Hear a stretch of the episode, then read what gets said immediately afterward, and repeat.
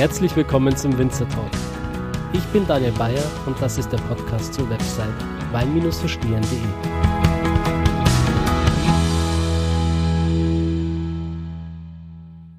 Episode 11 des Winzer Talk Podcasts. Liebe Zuhörer, ich bin jetzt äh, von der Mosel, ähm, von Leiben aus in südliche Richtung gefahren, nach Eil. Und ähm, ich freue mich, dass ich wieder zurück sein darf an der Saar, denn hier gibt's einige der allerbesten Lagen überhaupt.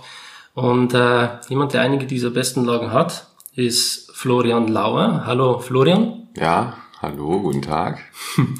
ähm, ich bin im Weingut Peter Lauer und ähm, ich freue mich ganz besonders, heute hier sein zu dürfen. Ähm, der Florian ist auch ein bisschen erkältet, also vielen Dank, dass du uns hier empfängst. Man, man tut, was man kann. und äh, ich würde dich ganz einfach mal bitten, dich vorzustellen. Ähm, ja, mein Name ist Florian Lauer. Ähm, ich bin die fünfte Generation im Weingut Peter Lauer, die mm, ja eigentlich äh, nie Winzer werden wollte. Das ist eine gute Voraussetzung, um ein Weingut zu führen. Und ähm, ja, mein Werdegang war eigentlich so ein bisschen, bisschen quer. Also an und für sich bin ich von der Agrarökonomie hergekommen. Ich habe also ähm, an und für sich angepeilt, irgendwann mal in Brüssel im Umweltministerium zu sitzen. Hat nicht ganz geklappt. ähm, die, die Umstände ähm, sind mannigfaltig, aber letztendlich verdanke ich dann doch äh, der einfach der, der puren Begeisterung der Praxis äh, diese Entscheidung und habe sie bisher auch eigentlich nicht bereut. Die ähm, ja die Ausbildung fand dann also in, in, in Stuttgart statt. Da habe ich äh, Agrarökonomie studiert und in Montpellier äh, Weinbau und Önologie, damit man auch das Handwerkszeug hat, um ja nicht nur Mist zu bauen. Na, das ist also ganz wichtig gewesen, muss ich sagen. Die äh, ja diese Heuristiken und die die Tipps und die sagen wir mal äh, rudimentären Praktiken, die angereichert sind mit viel Erfahrung, die ich von meinem Vater übernommen habe, dann doch äh, in letzter Konsequenz ähm, ja anzureichern und abzusichern durch äh, ein bisschen wissenschaftlichen Background. Und das finde ich eigentlich mit äh, aus, aus ja rückblickend mit einer der besten Kombinationen. Also äh, ich habe schon viele Leute erlebt, die äh, aufgrund lauter lauter Studium äh, gar nicht mehr kapiert haben, worum es geht beim Wein und äh, andersrum ist es genauso. Also wenn man sich nur darauf verlässt, was die, die Vögel zwitschern und die Wolken sagen, ist das auch nicht immer gut. Aber diese Kombination hat mir also schon viel, viel Spaß gemacht, muss ich sagen. Also ähm, die für mich war die, die, die beste äh, und lehrreichste Zeit war eigentlich ähm, die Zeit, in der ich rumgereist bin in der, in der Welt, natürlich in Weinbauregionen und habe da viel äh, gesehen, viel probiert vor allen Dingen. Und äh, das hilft heute äh, ungemein. Man muss sich das, oder man mag sich gar nicht vorstellen, dass das wichtig ist, äh, auch mal gesehen zu haben, wie ein Cabernet Sauvignon in Südafrika äh, angebaut wird, äh, wenn man Riesling an der Saar kultivieren möchte. Aber so ist es. Wo warst du da überall? Wo bist du hingereist? Auch in, im Hunter Valley in Australien, in, äh, wie gesagt, in Südafrika, im, äh, im Burgund, äh, bei Chablis, äh, in Montpellier, Südfrankreich, also äh, überall mal ein bisschen gearbeitet und das war eigentlich schon schon sehr, also in Deutschland natürlich, äh, da war natürlich eine, eine schöne Bandbreite an äh, an verschiedenen ja, Tradition, Weintradition, Weinkulturen und äh, das macht sehr viel Spaß, muss ich sagen. Ähm, du sagst, du machst das Weingut jetzt in fünfter Generation und damals wollte es eigentlich niemand so richtig übernehmen. Ähm, wie viele Geschwister hast du denn und wer stand denn ich, alles? Ich habe noch zwei, zwei weitere Geschwister, mhm. äh, Bruder und eine Schwester. Meine Schwester, die ist jetzt mit dem Betrieb, die, ähm, die, also die möchte ich nicht missen die äh, ist eigentlich, eigentlich so die Stütze äh, des Ganzen und äh, ja, mein Gott, hat sich eben nicht so ergeben, die haben andere Vorlieben gehabt. Äh, ich muss zugeben, dass die Zeit, äh, in der äh, ich mich entscheiden sollte, was ich studiere, das war eben die, ja, 1999, äh, war eine Zeit, die vielleicht nicht zu den ähm, impulsivsten der, der Saarwein-Szene gehört hat, sondern da war eher, standen die Zeichen ein bisschen mehr auf, ähm, ja, äh, verwalten, Besitzstand verwalten, aber nicht unbedingt äh, jetzt erweitern. Man hat an, hm, weiß ich nicht, an viele Sachen gedacht, aber nicht daran, dass die Saar mal so da stehen würde wie heute, äh, knapp 20 Jahre später. Äh, damals äh, war natürlich auch so ein bisschen ja, eine einigermaßen äh, schwimmende Situation. Man wusste nicht so richtig, äh, wo gehört man eigentlich hin. Ist man denn jetzt noch äh, mit der Saar äh, oder beziehungsweise mit der Mosel genauso? Das äh, schließt das gesamte Gebiet mit ein.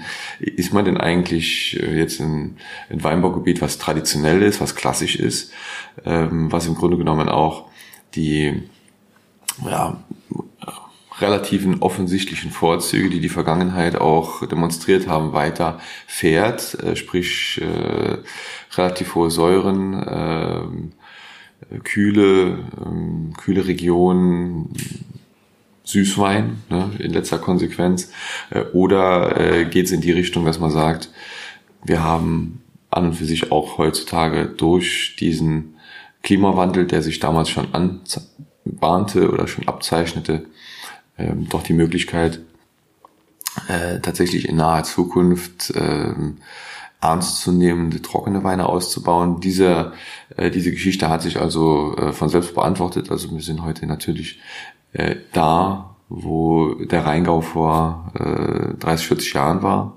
Also das ist im Grunde genommen natürlich immer ein, ein Shifting von vom Optimum ein bisschen vielleicht übers Ziel hinaus für gewisse Rebsorten, für gewisse Weinstile. Und wir sind so, sagen wir mal, von den äh, relativ schwierigen Jahren äh, der, der 70er, 80er, ja, vielleicht noch 60er kann man auch noch dazu nehmen, da sind wir eigentlich ziemlich ins Optimum geschlittert. Also äh, viel, viele, äh, ja, viele Jahrgänge beziehungsweise Jahrzehnte waren dadurch geprägt, ja, dass man relativ ja, bescheidene Reifezustände des Rieslings verzeichnen konnte nur. Ähm, das ging dann halt auch so weit, dass man die Sachen dann überhaupt gar nicht mehr Wein nennen durfte. Nach dem deutschen Weinrecht. Und äh, das betraf uns, sagen wir mal, natürlich äh, im Speziellen, äh, weil der Riesling ist eben so eine spätreifende Sorte, die eigentlich relativ viel äh, Zuwendung und vor allen Dingen Wärme braucht ähm, naja, Müller-Thogau und Bacchus, Kerner, Ortega ist äh, eine einfachere Sache, die reif zu kriegen. Ne? Die sind dann auch gepflanzt worden, die sind dann aber auch in den Ausgangs der, der 90er Jahre äh, weitgehend verschwunden, die sind rausgerissen worden und äh, so sind wir beim Riesling geblieben. Gott sei Dank muss man heute sagen und wir haben uns darauf dann wieder fokussiert und spezialisiert äh, mit äh, ganz guten Erfolgen. Mhm. Ähm, Du hast vorhin schon mal den Klimawandel angesprochen, da will ich noch mal kurz drauf einhaken. Gerade in dem Hinblick, weil ja dieses Jahr dieser unglaubliche Hitzesommer war. Ähm, inwieweit wird sich das auf den Wein auswirken? Also jetzt im Jahr 2018, das wird mit Sicherheit ein Jahr vergleichbar mit 2003, 2011 etc. sein. Ähm, das sind so die, die, die jüngsten Jahrgänge, die äh, so in diese Kategorie reinragen, reinpassen ist kein Geheimnis, dass äh, viele Regionen Deutschlands äh, unter der Trockenheit natürlich leiden und äh, so auch wir. Steillagen Weinbau ist normalerweise gerade wenn es sich, also wenn es sich um eine solch ähm, ja Wahnsinnsdrainage handelt, wie wir sie im Boden naturgemäß vorfinden, nämlich in steinigen Schieferboden, dann ist natürlich das mit der Wasserversorgung nicht so ganz äh, evident. dass äh, passiert normalerweise über den Regen. Also Grundwasser ist in so einem Berg äußerst wenig vorhanden. Da gibt es mal ein bisschen Seitenwasser, ein bisschen Lateralwasser, aber ansonsten ist das äh, schon so, dass man sagen muss, äh, man erleidet dann in diesen sehr, sehr heißen äh, Phasen, in denen es eben nicht regnet, heißen Phasen, in denen es genug Regen gibt, ist eigentlich kein Problem. Haben wir in den letzten Jahren auch oft genug gehabt. Aber jetzt in einem Jahrgang wie dem 18er äh, sehen wir doch, äh, dass da, äh, naja, dass wir einen anderen Boden haben als so einen, einen schweren Lössleben oder sowas. Das äh, sind halt doch zwei Paar Schuhe. Ne? Also da ist nicht viel Wasserspeicherungsvermögen, sondern die, die äh, Reben wachsen eigentlich auf Fels mit ein bisschen Feinerde dazwischen. Mhm. Und ähm, sprich mal, haben in 2018 natürlich auch äh, Bereiche, die nah an den, an den Trockenschäden schon äh, rangieren. Und da sind wir so ein bisschen natürlich am Grübeln, was uns das bringt oder was es gibt. Die Trauben sehen eigentlich nicht schlecht aus, aber es kommt natürlich auf die äh, auf den Inhalt an und äh, da, da sind wir bemüht, das Beste draus zu machen, wie jedes Jahr, aber jedes Jahr ist neue Herausforderung, wir werden das sehen. Ich kann noch keine Prognose abgeben, kann sehr gut werden, kann aber auch nur sehr mäßig ausgehen. Okay. Ähm, du hast ja auch einige Weine hier vorbereitet, die wir jetzt ähm, verkosten können. Und ähm, ich würde sagen, wir probieren einfach mal den ersten. Ja, also wir machen mal was, äh, was ganz atypisches. Also die Saar ist im Grunde genommen, ähm, ich erzähle das vielleicht noch gerade vorher, die Saar ist im Grunde genommen ja ein, ein Gebiet, was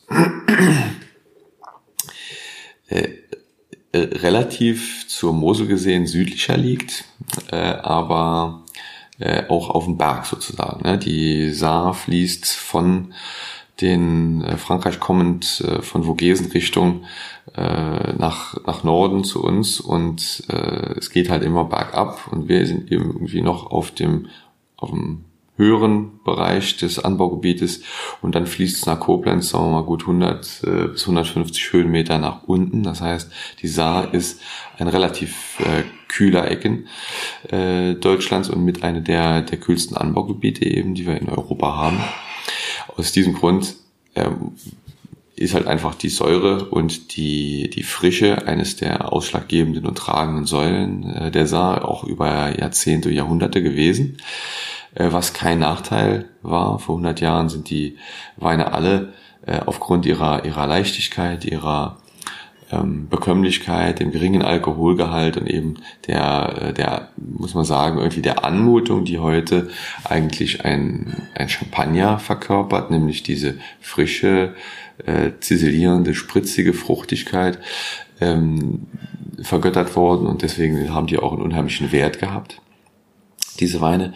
Äh, letztendlich ist es so, dass wir natürlich durch den Klimawandel ein bisschen abgekommen sind von diesem Weg. Äh, heute ist es eben ein klein wenig üppiger teilweise. Es ist äh, ein klein wenig kräftiger, tiefer. Das ist auch nicht schlimm. Es gibt viele Weine, die dadurch besser werden. Aber man äh, verliert eben, äh, sagen wir mal, die, die Wurzel nicht aus den Augen. Ähm, wir versuchen immer noch die, die Eleganz in den Weinen zu betonen. Jetzt haben wir hier ein ein Wein, der im Grunde genommen äh, anknüpfen soll an, äh, ja, an diese ganz, ganz trockenen, äh, kristallinen Weine, die ja letztendlich doch vor 100 Jahren die Sache bestimmt haben. Mhm. Äh, das ist, bitteschön, das ist fast zwei. Also ein das ist ein Ortswein, ein Eiler Riesling. Wir sind in diesem äh, VDP ähm, in dieser VDP-Systematik so aufgestellt, dass wir also Gutsweine haben, die kommen aus dem gesamten äh, Anbaugebiet oder dem, dem gesamten Saartal. Äh, Im Grunde genommen dann sind das Saarrieslinge. Und dann fokussieren wir äh, geografisch gesehen, sprich auf ähm, den Ortswein. Äh, in unserem Fall ist das der Eilerriesling. Und in dem Zusammenhang ähm, hat man eben eine Typizität des Ortes Eil, der offen zur Saar ist, anders oder offen zum Fluss, anders als vielleicht ähm, der Nachbar, die Nachbargemeinde Ockfen oder äh, Wiltingen, äh, beziehungsweise Oberemmel oder Saarburg, die durch äh, irgendwelche ähm, ja, geografischen Gegebenheiten vom Fluss separiert sind, äh, ist Eil eben offen äh, zum, zum Fluss, was natürlich eine gewisse äh, mikroklimatische oder zumindest mesoklimatische Veränderung herbeiführt hinsichtlich dessen, dass die Temperaturamplitude etwas moderater ausfällt hier in Eil. Wir haben also ein, ein klein wenig Pufferung der, der Temperaturspitzen durch das Wasser, durch die nahe Saar. Und das ist vorteilhaft doch für die Erzeugung etwas trockenerer Weine. Das heißt, wir hier in Eil äh, im Weingut Lauer haben uns äh, ja ein bisschen mehr spezialisiert auf die äh, Erzeugung trockener und feinherber Weine und restsüße Weine ähm, ja, sind sag mal, ein nettes Beiprodukt. Davon äh, leben wir aber nicht. Wir wissen, dass wir das gut können und wir machen die auch, aber das stellt vielleicht mal 15 bis 20 Prozent der Produktion ab. Und hier haben wir einen, einen Wein, das ist ein ähm, ja, ist ein bisschen experimenteller Wein. Ich bin immer am überlegen, äh, mir gefällt diese Naturweinszene ganz gut. Ähm, also Weine zu machen, ohne äh, jegliche, ja, jegliche, jeglichen Eingriff von Seiten ähm, des, des, des Winzers. Äh, das ist natürlich ein Traum. Äh, das funktioniert natürlich nie. Also da, also da kann man erzählen, was man möchte. Ähm, also wenn man gar nichts macht, das wird auch Mist. Aber ähm, sag mal, möglichst sich, sich zurückzuhalten mit ähm, kellertechnischen, sagen wir mal, äh, Spielereien oder äh, kellertechnischen ja, Versuchen, äh, die Natur zu beugen und zu biegen, äh, das ist schon sehr äh, gewünscht. Ne? Also dass man da möglichst bei den handwerklichen Methoden der Urväter bleibt. Und das ist auch mein Ansatz, dass man also eben sagt, ja, diese Weine sind ähm, von der Natur in einer gewissen Weise konzipiert gewesen. Die Natur weiß großteils, so komisch sich das anhört, was passiert. Und ganz oft ähm, ist es eben so, dass man vorher sagt, ach mein Gott, der Jahrgang, der ist so und so und, und jetzt haben wir viel zu wenig Säure, Süße, Zucker, Alkohol, wie auch immer und hinterher kristallisiert sich raus, ja Mann, so, so wie es eigentlich ist, ist es eigentlich gut. Ist halt anders, das macht es ja auch spannend, ne? der Jahrgang ist anders, aber schlecht ist er nicht. Ne? Und das sind so ein bisschen die, die Geschichten, wo wir sagen, äh, da lassen wir doch gerne die Natur ihren, ihren Job machen, wir begleiten das Ganze und so ist auch dieser Wein entstanden, ähm, ein ein knacktrockener äh, Riesling, ganz atypisch für die Saar, gar nichts, was war, ähm, also zumindest wenn man mal so die breite Kollegenschaft betrachtet, äh, was man hier finden würde. Ansonsten hat nur ein Gramm Restzucker, das ist also ähm, ja eigentlich ein Liebhaberwein, weil er also keinesfalls äh, Mainstream fähig ist. schon mal gute Voraussetzung, um, äh, um viel Wein zu verkaufen, dass man also Weine macht, die, äh, die nur für eine, äh, eine ganz verrückte Nische ist, aber so ist das. Also wir sind eben Nischenproduzenten und äh, verantwortlich, diesen, äh, ja, diesen Menschen dann auch den Tag zu versüßen oder eben äh, so einen Wein zu bescheren, der ganz, äh, ja, ganz mineralisch ist und sehr, sehr charaktervoll. Können wir mal reinriechen, dass also ist natürlich 100% Riesling, der so ein bisschen wie so Naturwein gemacht wurde. Wurde mhm. Schalen vergoren, zum Teil. Hat auch eine kräftigere Farbe. Da ja, genau, der ist, der ist relativ hochfarbig. Äh, das kommt natürlich durch den äh, Kontakt äh, mit, ja, mit den, mit den, Zell, mit den, mit den Schalenbestandteilen, beziehungsweise auch durch die sehr, sehr lange, durch den sehr langen Hefekontakt. Ne? Die Weine werden spontan vergoren und sedimentieren dann hinterher ganz natürlich, aber wir möchten gar nicht, dass das so viel sedimentiert, sondern da soll auch sehr viel ähm, Hefe in Suspension bleiben und soll immer wieder sozusagen in Kontakt, in möglichst äh, intensiven Kontakt mit dem, dem Wein treten und deswegen werden die auch batoniert. Äh, das ist eigentlich eine uralte Technik, diese Batonage, die mein, mein Großvater, mein Urgroßvater natürlich angewendet haben, aber irgendwie die in den, äh, ja, den 60er, 70er, 80er Jahren so ein bisschen in Vergessenheit geraten ist. Äh, da hat man relativ viel auf dieses, äh, ja, auf die Technik wieder mal gesetzt. Ne? Da, man konnte filtrieren, man konnte die Hefe relativ früh von, vom Wein trennen. Ist gar nicht so schön, finde ich. Äh, vor allem beim Riesling äh, ist das eine, eine ganz ähm, klassische Technik, äh, sage ich mal, die äh, eine Balance herzustellen und wir haben diese feine Salzigkeit, diese feine mineralische Steinigkeit in den Weinen, die äh, die da absolut toleriert und die da absolut ausbalanciert, diesen cremigen Schmelz, den die ähm, die Weine dann dadurch bekommen. Also also hier, wenn wir hier reinriechen, da ist auch äh, wenig Frucht zu riechen. Das ist äh, fast schon so ein bisschen, äh, ja, so ein bisschen Leder. Ich weiß gar nicht, meine Schwester, die hat eine sehr gute Nase und sie mhm. geschrieben hat, also ähm, ja genau, Teeextrakt. da kommt's. Ja. Also äh, wir beschreiben die Weine relativ äh, relativ blumig, aber das ist auch, äh, sag mal, wirklich ein intensives Geschäft. Wir setzen uns hin und dann verkosten wir äh, intensiv, mhm. auch mit so einem Aromenköfferchen daneben und versuchen halt immer wieder zu verifizieren, äh, dass man auch kein, kein Unfug äh, erzählt. Mhm. Aber das ist also so ein bisschen diese, diese Tabak, äh, Tee, Leder äh, Geschichte. Ich glaube, ich habe auch so ein bisschen eine Ananas mit drin, kann das sein? So eine ganz, ja, eine ganz mhm. leichte Exotik, die so ein bisschen in dieses Zitrige äh, mhm. reingeht, klar, ja.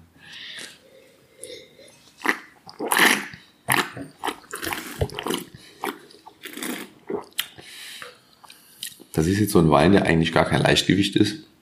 Ist ein Ortswein, aber der hat natürlich schon viel Substanz. Da hat man unheimlich ähm, viel Extraktsüße, will ich mal sagen. Am Schluss so ein bisschen dieses.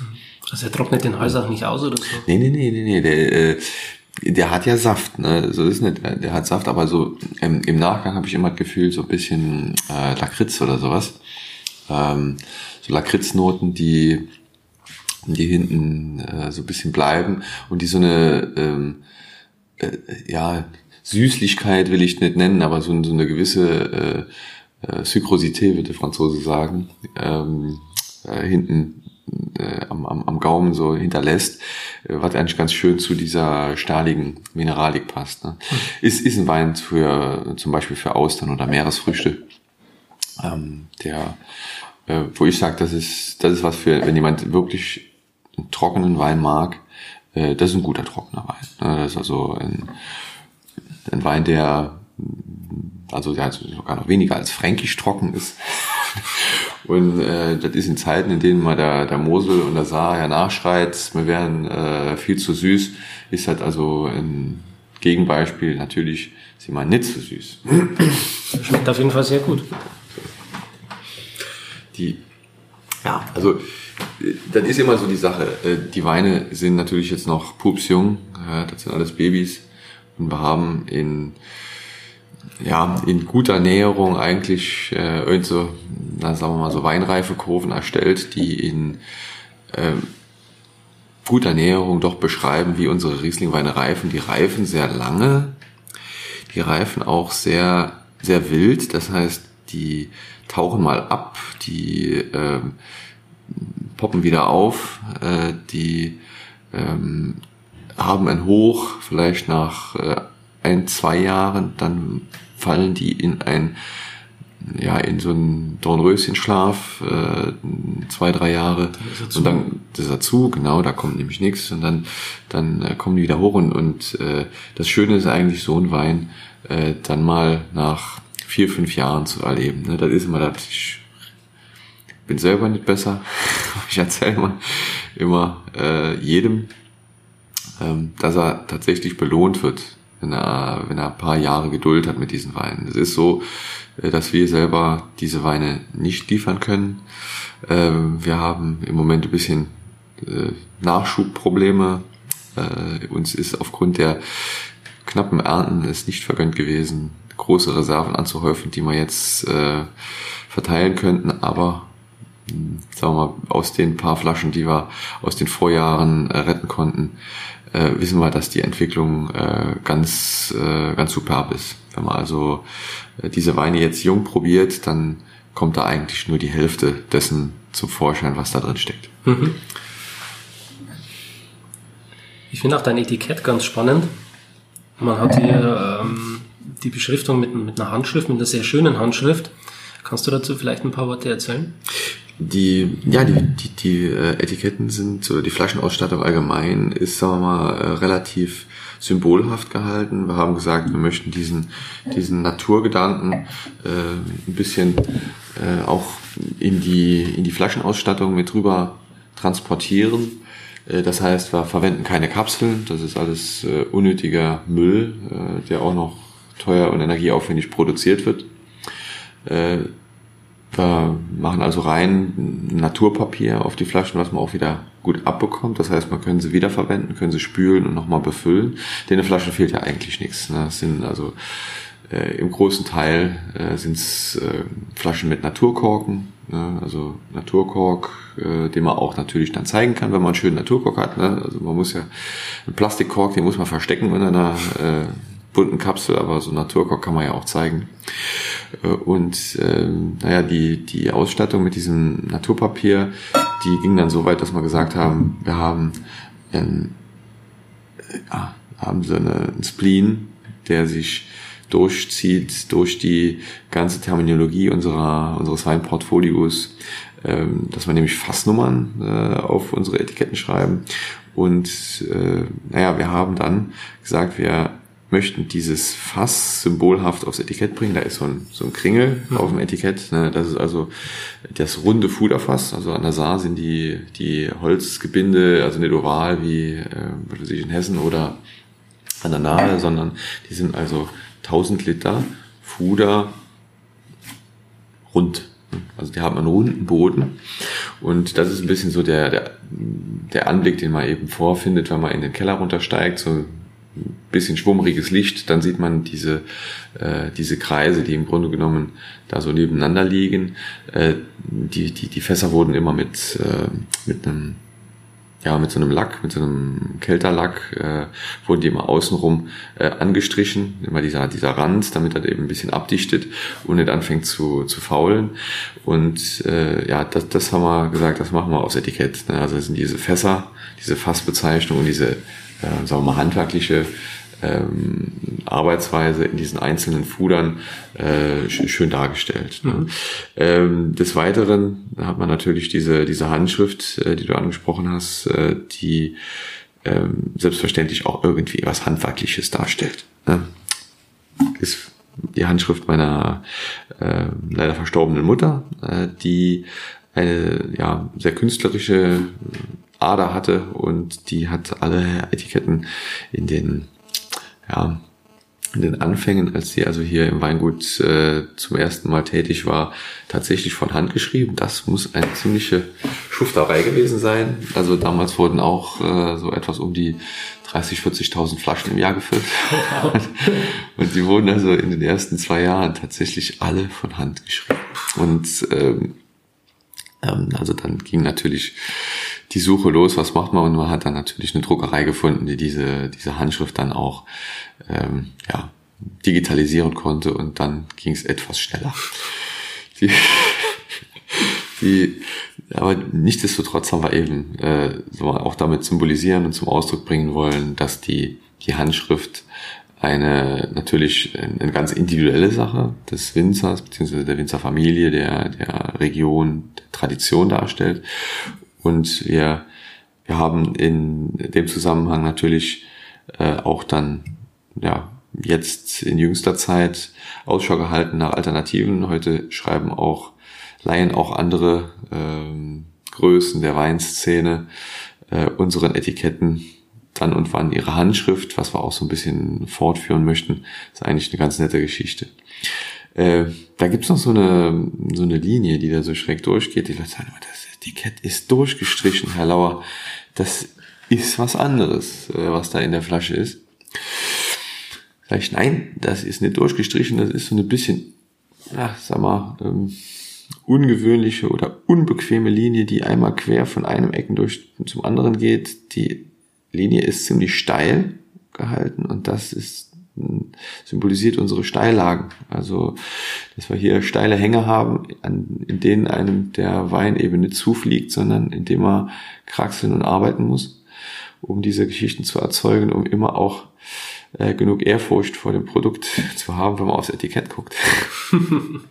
die, die Deutungshoheit über dieses Etikett, äh, will ich mal sagen, beanspruchen wir aber nicht selber. Da kann jeder so viel rauslesen, wie er möchte. Und es waren auch schon äh, viele Leute begeistert von der Darstellung unserer um 23,7 Grad geneigten Erdachse auf diesem Etikett, beziehungsweise irgendwelcher Sendzeichen, die ähm, asiatische, äh, ja, asiatische Harmonie und Balance ausdrücken sollen. Also von bis sind wir da, sind wir da sehr offen. Wir haben nur gesagt, wir möchten ein etwas puristischeres Etikett, in dem ganz äh, klar zum Ausdruck kommt, dass der Wein im äh, Vordergrund steht und äh, ja, wir im Grunde genommen kein Marketing-Gag sind.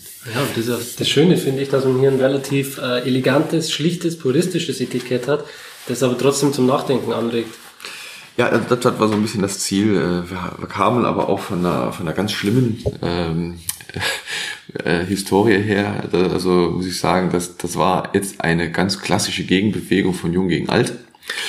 Ähm, wir haben ja in den, ich glaube, das ist in den 50er Jahren gewesen, in den 50er Jahren von einem, ja, wie sie damals eben Land auf Land abgemacht wurden, von irgendeinem Hinterhofgrafiker ein äh, Adelswappen äh, kreiert bekommen und das sah ganz furchterregend aus, also so irgendwie so ein Ritter, Rittertums, äh, ein Rittertum Anklang findendes Konglomerat von Krönchen, Traube und Weinkelch, äh, sogar noch mit einem einem PL für Peter Lauer irgendwie drin verwurstelt. Also das fand ich so abstrus, dass man also ein sich so ein ja so ein Adels äh, oder oder äh, ja freiherrliches Wappen da bastelt. Ähm, das war also die erste Amtshandlung, als ich hier im Betrieb äh, sozusagen ja fast schon äh, stehen konnte, äh, war das erste, weil ich gesagt habe, das geht überhaupt nicht.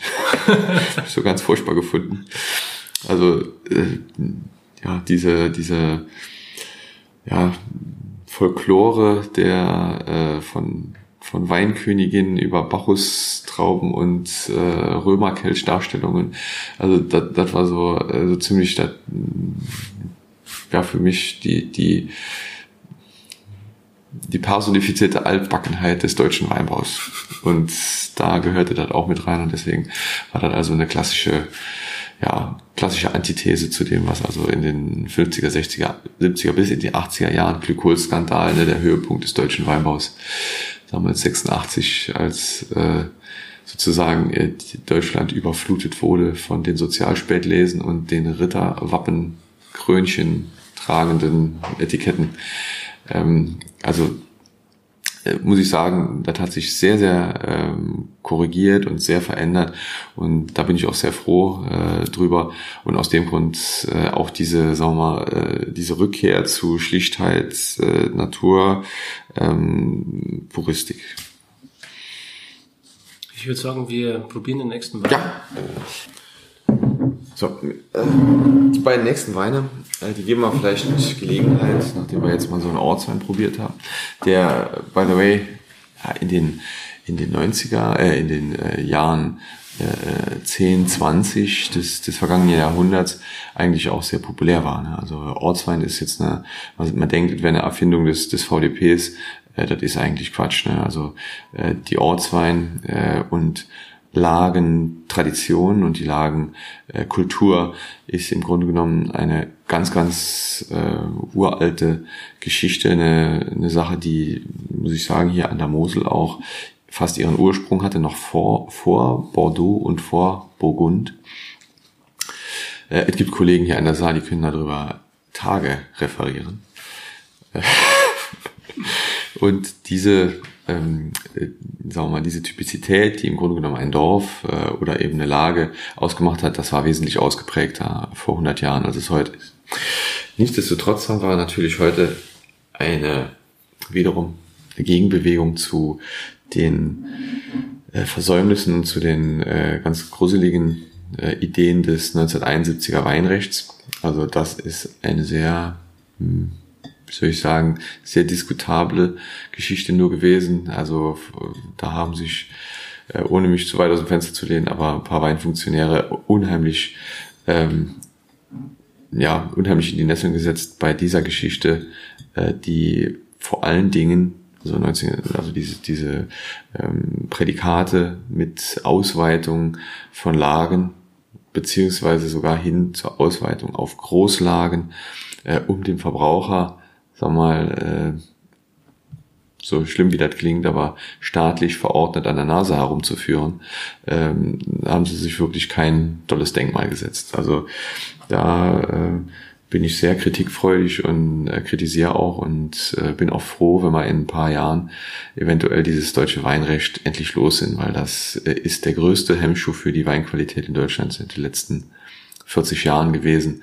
äh, dass man alles überall machen kann und es im Grunde genommen keine, keine Linie gab, äh, der man vernünftig folgen konnte. Also diese ähm, diese Ausweitung von, von Lagebegriffen, beziehungsweise damit, äh, ja, technisch ausgedrückt, ist das eine, eine Vergrößerung des Marketing äh, oder des Vermarktbaren des Weinvolumens gewesen, ist im Grunde genommen ja ein, ein dummer Trick, äh, um, äh, sagen wir mal, das Trittbrettfahrertum zu legalisieren. Es gab ein paar Winzer, die angefangen haben, äh, und sich sehr viel Mühe gegeben haben und damit ihren Namen oder einen Namen, eine Marke hervorgebracht haben.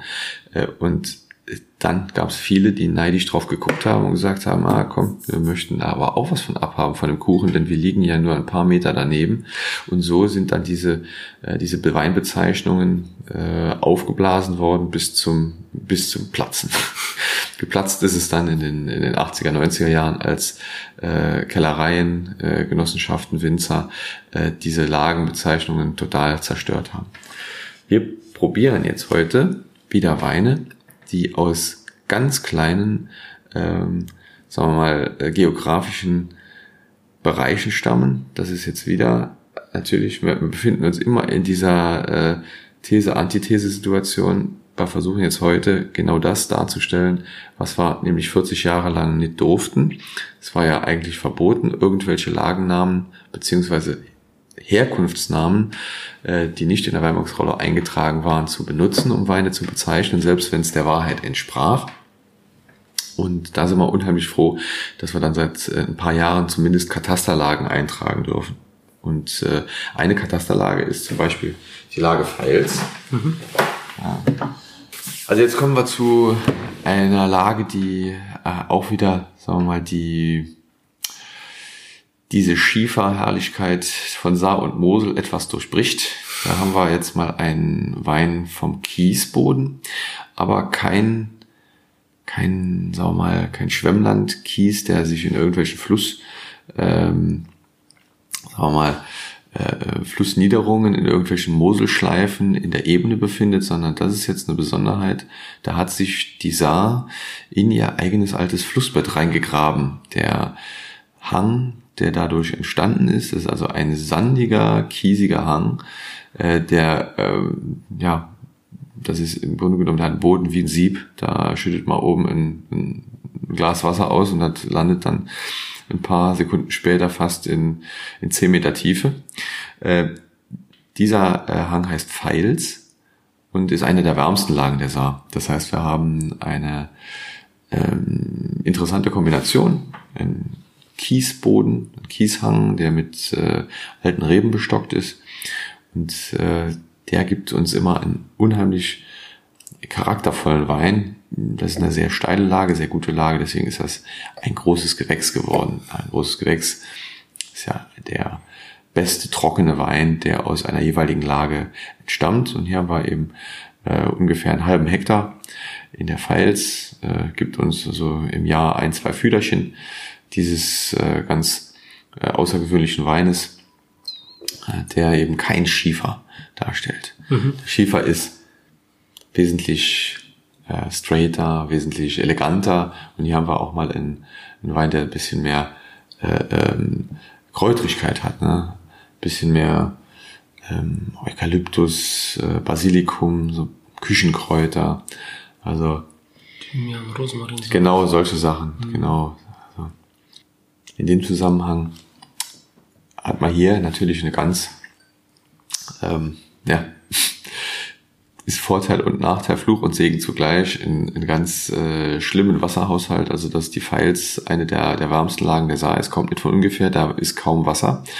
Der äh, Regen äh, rasselt da durch, äh, wie, wie durch ein Sieb, wie gesagt. Und äh, wir haben letztendlich äh, ja jetzt in einem Jahr wie 2018 oder aber auch 2003 äh, und 2011, äh, wo wir wenig Niederschlag haben im Sommer, haben wir echte Probleme. Da leiden die Reben schon und da, äh, das sieht man auch. Ne? Also in den Jahren, in denen es feucht ist, ähm, kann das zum Vorteil gereichen, aber in anderen Jahrgängen ist halt manchmal auch ein Nachteil, wenn es mhm. eben so, so knackerheiß ist.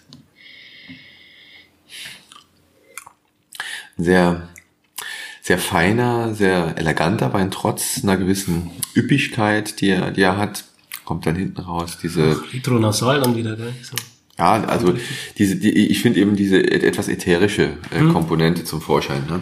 Und diese Ätherik finde ich finde ich sehr schön. Ist äh, in der Pfalz äh, beheimatet und finde ich auch jedes Jahr wieder. Der Witz vielleicht an der Sache ist, diese Lagen, äh, die sind ja, sagen wir mal, äh, Luftlinie nur ein paar Meter voneinander entfernt. Das heißt, diese Mikroklimata spielen bei uns in der Sahne unheimlich große Rolle.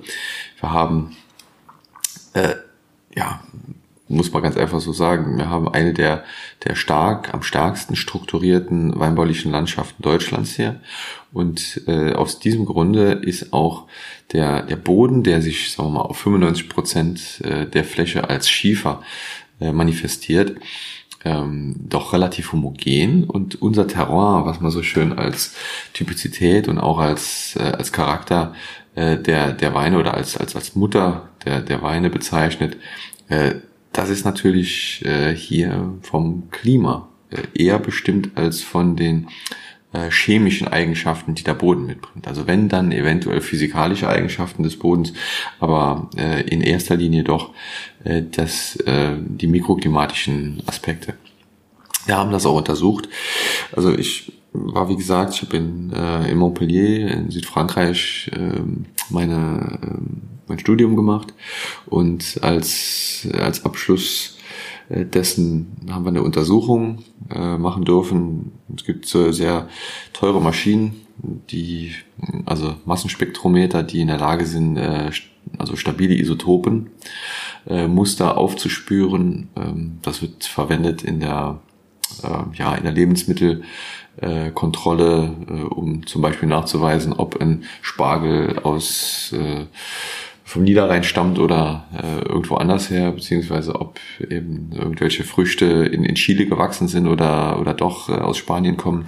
Äh, das kann man mit solchen Isotopenmustern äh, nachweisen und das haben wir versucht äh, im Wein mal anzuwenden. Äh, und ich habe die Weine der Saar untersucht. Also 200 Weine äh, haben wir analysiert von verschiedenen Bereichen entlang der Saar.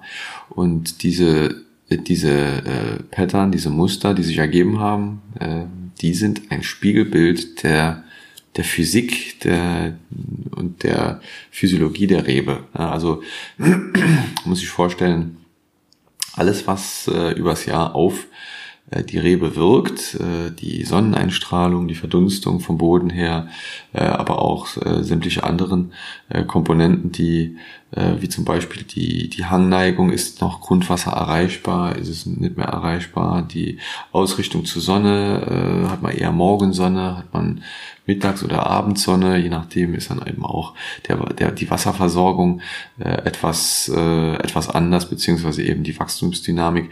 Äh, diese ganzen Komponenten fließen mit ein in so ein Muster, was man eben findet, wenn man Kohlenstoff, Wasserstoff und, äh, und Sauerstoff analysiert äh, im Stabilisotopenbereich.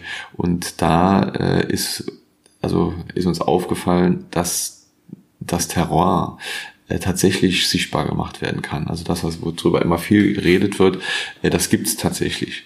Ähm, und äh, es ist aber so, dass dieses Terroir sich ja, nach Parametern richtet. Das heißt, ich, man konnte also zeigen, okay, dieser Wein stammte aus einer Lage, die, ich sag mal, 50 Prozent Hangneigung hat. Das ist bei uns an der Saar gang und gäbe beziehungsweise in, im Unterschied dazu ein Hang, der 70 Prozent oder eben auch nur 25 Prozent Hangneigung hatte.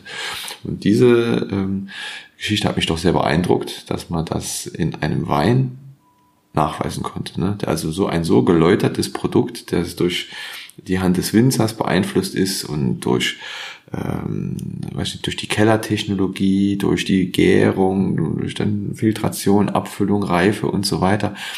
Äh, da ging ja so viel Parameter sozusagen über diesen Wein drüber, dass das hinterher noch durch so eine Mattscheibe tatsächlich sichtbar wurde, äh, war für mich einfach, äh, also das war schon sehr, ähm, sehr überzeugend. Ne? Und äh, ab dem Moment, muss ich sagen, bin ich auch bekehrt worden. Also ich habe äh, bis dahin eigentlich dieses, äh, ja, sagen wir mal, etwas arrogante äh, die etwas arrogante Darstellung äh, der, der Franzosen für übertrieben gehalten und habe gesagt, dass ihr mit, ihr mit euren, mit euren Klos, Claude so und so und äh, äh, euren Grüß, äh, also das ist im Grunde genommen alles schön, das ist aber doch alles Marketing. Ja, ich bin eines Besseren belehrt worden.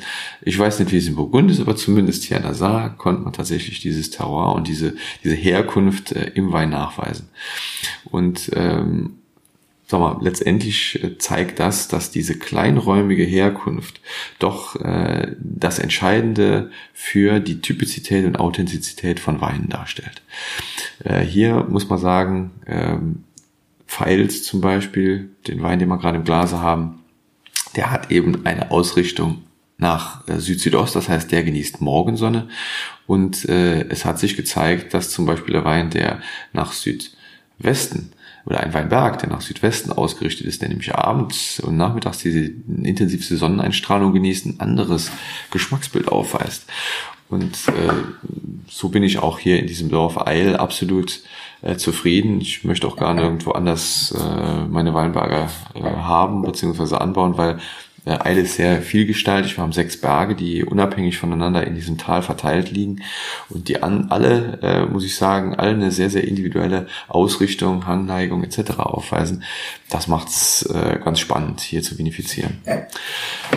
Probieren wir einen weiteren Kandidaten, der, also den ich sehr außergewöhnlich finde, das ist Schonfels. Also wir haben hier einen Weinberg, der sehr berühmt ist. Das ist die Eila Kupp. Mhm. Ähm, aber wir haben eben auch diese beiden kleinen Lagen, die ich jetzt hier mal äh, auch mal zeigen möchte. Hier haben wir ein großes Gewächs, ähm, auch einen trockenen äh, Riesling von ganz, ganz alten Reben geerntet. Äh, der Schonfels ist eine Parzelle, die 1912 gepflanzt wurde, also dieses Jahr dann äh, 106 Jahre alt wird. Ja, mhm. doch, genau. Und äh, da, äh, da sehen wir jetzt auch noch eine ganz, ganz äh, rudimentäre Genetik, äh, die, sagen wir mal, zu der äh, zu der speziellen äh, mikroklimatischen, mikroklimatischen Situation äh, ergänzt. Und diese, äh, dieser Schonfels ist also eine steile Felsklippe. Man, ich zeige mal gerade die Karte. Mhm. Kann man hier also drauf sehen, dass die Saar dass die Saar sich hier so äh, einmal ein bisschen schlängelt. Die Saar hat eigentlich eine Nord-Süd-Achse, die läuft Nord-Süd durch Saartal und die besten Lagen befinden sich immer im 90-Grad-Winkel dazu. Also Offener Bockstein, Weiler Kupp, Saarburger Rausch, der Scharzhofberg, ganz mal Altenberg sind alle immer im 90-Grad-Winkel zu dieser, zu dieser Hauptachse des Flusses. Aber der Fluss macht auch mal so äh, eine leichte, eine leichte Kurve und da liegt zum Beispiel Schonfels dann südexponiert, äh, auch zur Morgensonne hin äh, leicht äh, gedreht, äh, auf einem, ja, auf einem Cliff sozusagen, auf einer Klippe. Ähm, das heißt, äh, vom Saarufer geht's direkt vertikal ungefähr 50 Meter nach oben, ist also so ein, ja, ein, ein, schiefer äh, Fels, der auch, äh, ja, muss man ein bisschen aufpassen, und ist eine Straße, der ist stark abgesichert, äh, da fallen manchmal ein paar Brocken runter. Ähm, und obendrauf, auf diesem Felskliff, auf dieser Klippe sind dann die letzten paar Meter mit äh, Riesling bestockt äh, und das gibt eine ganz eigene, ganz, ganz äh, ja besondere äh, mikroklimatische Situation. Wir haben äh, in den unteren Bereichen des Schonfelds äh, Überreife. Da reflektiert da das Wasser die Sonnenstrahlen in die Reben der Schieferfels, der dunkel und, und schwarz unten drunter sich auflädt mit Sonnenenergie über den ganzen Tag. Der strahlt seine Energie nach oben in, die, in die Reben hinein. Und da dagegen hat dieser, dieser, diese Klippe äh, am oberen Ende überhaupt keinen Wald, der ist also äh, komplett flach. Und deswegen finden wir da im Gegensatz zu vielen anderen Bergen, die wir so hier im Saartal finden, die sind alle mit einem Waldsaum oben drüber, ähm, finden wir hier einen wahnsinnigen Wind. Für mich ist immer der Schonfels so ein bisschen ein Weinberg, der mich unheimlich an die nördliche Rhone erinnert, äh, an, an äh, Tain, äh, zum Beispiel, äh, in dem äh, ja, die, die Reben in einem warmen, heißen Klima direkt in diesem Rhonetal äh, am Hang wachsen und äh, in dem der Mistral, der Wind natürlich die benötigte Frische und Eleganz für die Syrah-Rebe liefert. Das ist vergleichbar mit diesem Schonfels. Der hat also auch unheimlich viel Wind, aber auch eben wahnsinnig viel, viel Hitze. Und äh, das ist so ein bisschen das Geheimnis des Schonfels. Und ähm, ich weiß, das ist immer blöd, wenn, wenn ich was sage, dann, dann, äh, dann riechen die Leute halt immer direkt.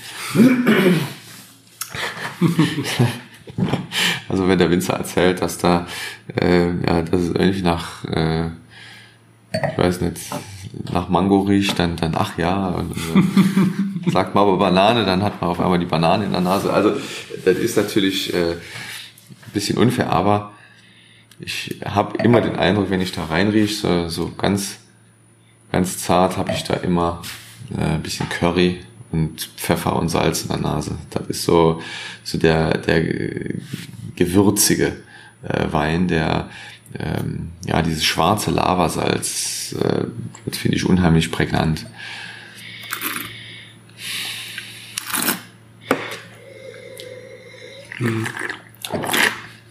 Am Gaumen ist es auch richtig schön mit dieser Salzigkeit. Hm. Das ist einer, einer der großen trockenen Saarweine. Also so einer der, sag mal, der, der großen Gewächse, die, ähm, die, die sehr äh, eigenständig, äh, auch zum Beispiel so eine Saar, äh, die im Grunde genommen eigentlich ja von einem eher äh, Süßweinlastigen Image her äh, kommt, äh, repräsentieren kann. Also wir, äh, wir haben im Grunde genommen zu 80 Prozent, 70 Prozent, 80 Prozent äh, doch äh, äh, äh, Süßweinerzeugung gehabt hier im Saartal äh, über die Jahre 50, 60, 70, 80 und äh, dementsprechend auch äh, ein Riesenanteil Export. Das ist äh, irgendwie miteinander äh, sehr stark assoziiert. Äh, Süßweine gibt's eben in der Welt nur sehr wenig, vor allem so gute, wie sie hier wachsen. Und ähm, letztendlich haben wir ähm, ja, sagen wir mal doch, dann hiermit ein Vertreter, der widerlegt, dass die Saar und die Mosel nur süß könne. Also das sind so Weine, die auch genug Größe besitzen, um äh, mit äh, ja, den, den Weißweinen der Welt mitzuhalten, die man kennt. Also äh, großen Chablis oder sowas, äh, die, die äh, legendäre Reife, Fähigkeit und, und Altersfähigkeit. Und das möchte man mit den Weinen hier eigentlich auch darstellen. Ne? Also da rangieren wir auf einer Ebene und sind auch der Meinung, dass, ähm, dass diese Weine äh, mindestens diese Wertigkeit aufweisen wie ein Grand Cru aus, ähm, ja, aus dem nördlichen Burgund.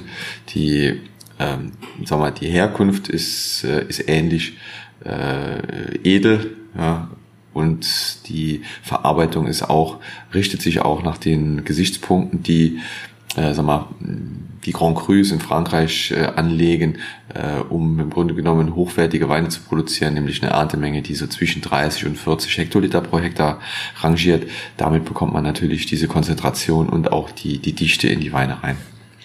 Nichtsdestotrotz äh, muss ich sagen, dass die, die Weine natürlich alle äh, auch ihre Heimat und Herkunft nicht verleugnen dürfen. Da, da sind wir also nur bei 12,3 äh, Alkohol.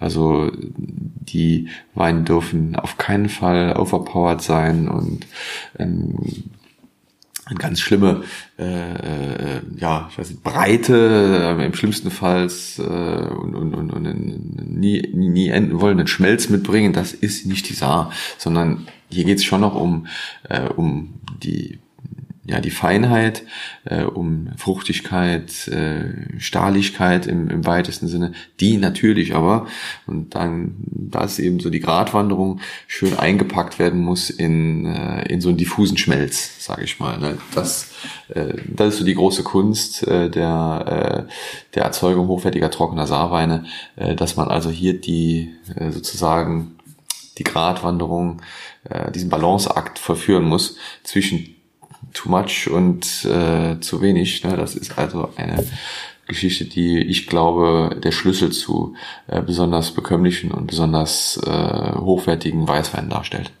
Der nächste Wein, den wir probieren, ist äh, ein Grand Cru vom Hang Fuß der Eiler Cup. Jetzt probieren wir endlich mal Eiler Cup. Mhm. Das ist also jetzt unser, unser Hauptberg. Und hier entstehen, sagen wir mal, die meisten Weine. Da haben wir ungefähr 60 Prozent unserer Fläche. Und die, ähm, ja, die Eiler Cup ist relativ groß. Das war nicht immer so. 1933 hat man also angefangen von der ähm, ja von der runden Sektion, die offen zum Fluss Süd exponiert, so sagen wir mal das Filetstück der äh, des Berges darstellte, äh, hat man sozusagen dann die Eiler Cup erweitert. Ja, 1933 schon. Damals sind die ähm, die Winzer, die also etwas weiter weg vom Wasser in diesem Berg belegen waren, äh, auch äh, interessiert gewesen an dem Namen Eiler Kupp, die Eiler Kuppe, ne, also ein, äh, ein Name, der äh, schon im Mittelalter äh, bekannt war, also um 1000, ähm, ich glaube 1200 äh, gibt es also die erste urkundliche Erwähnung der der Kuppa, äh, wie sie dann damals auf Lateinisch hieß. Und äh, diese, diese Eiler-Kur-Kupp äh, wurde dann ausgedehnt auf diesen ganzen, auf diese ganze Banane. Das ist im Grunde genommen ein Rang heute von, von über 30 Hektar. Und äh, der, der ist nicht überall homogen. Ne? Also das äh, ist vielleicht einfach auch äh, eine Geschichte, die man relativieren muss. Das hat weniger, weniger was mit Qualität als mit äh, tatsächlich mit Typizität zu tun.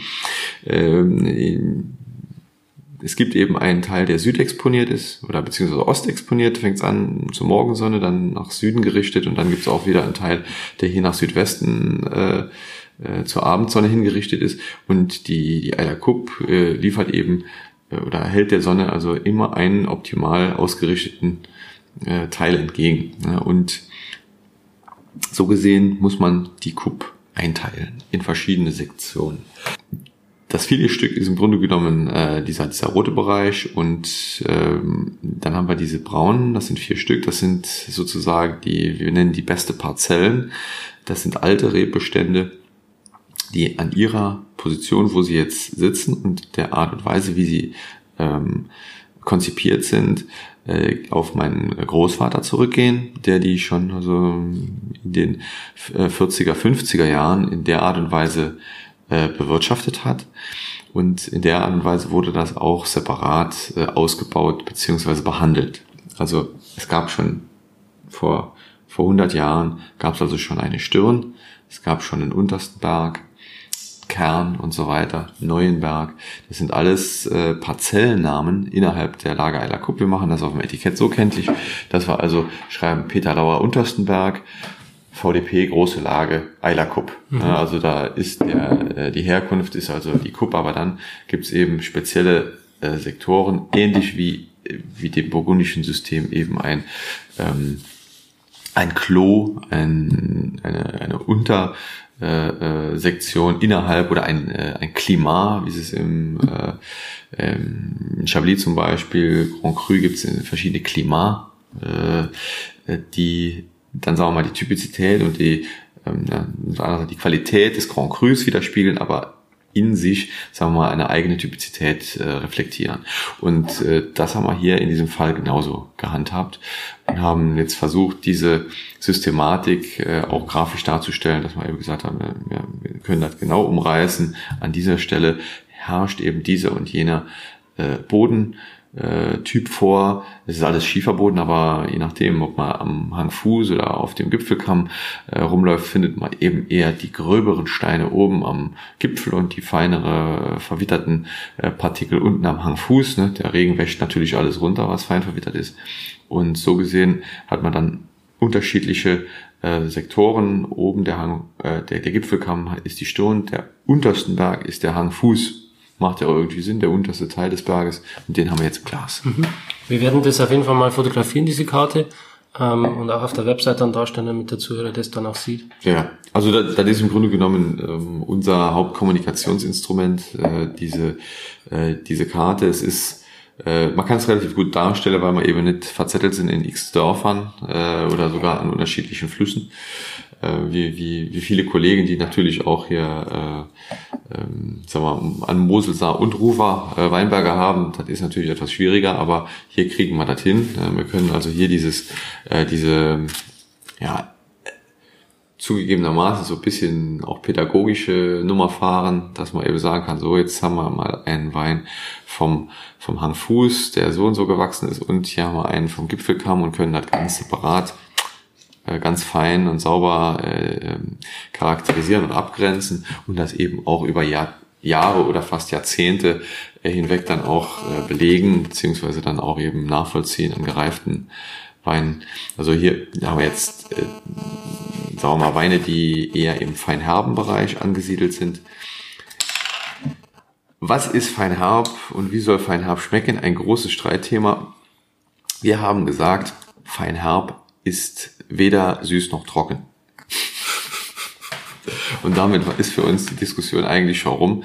Äh, es ist für, für uns kein Ersatz für den Terminus halbtrocken. Halbtrocken finde ich was ganz Dummes, weil es sich an rein analytischen Werten orientiert.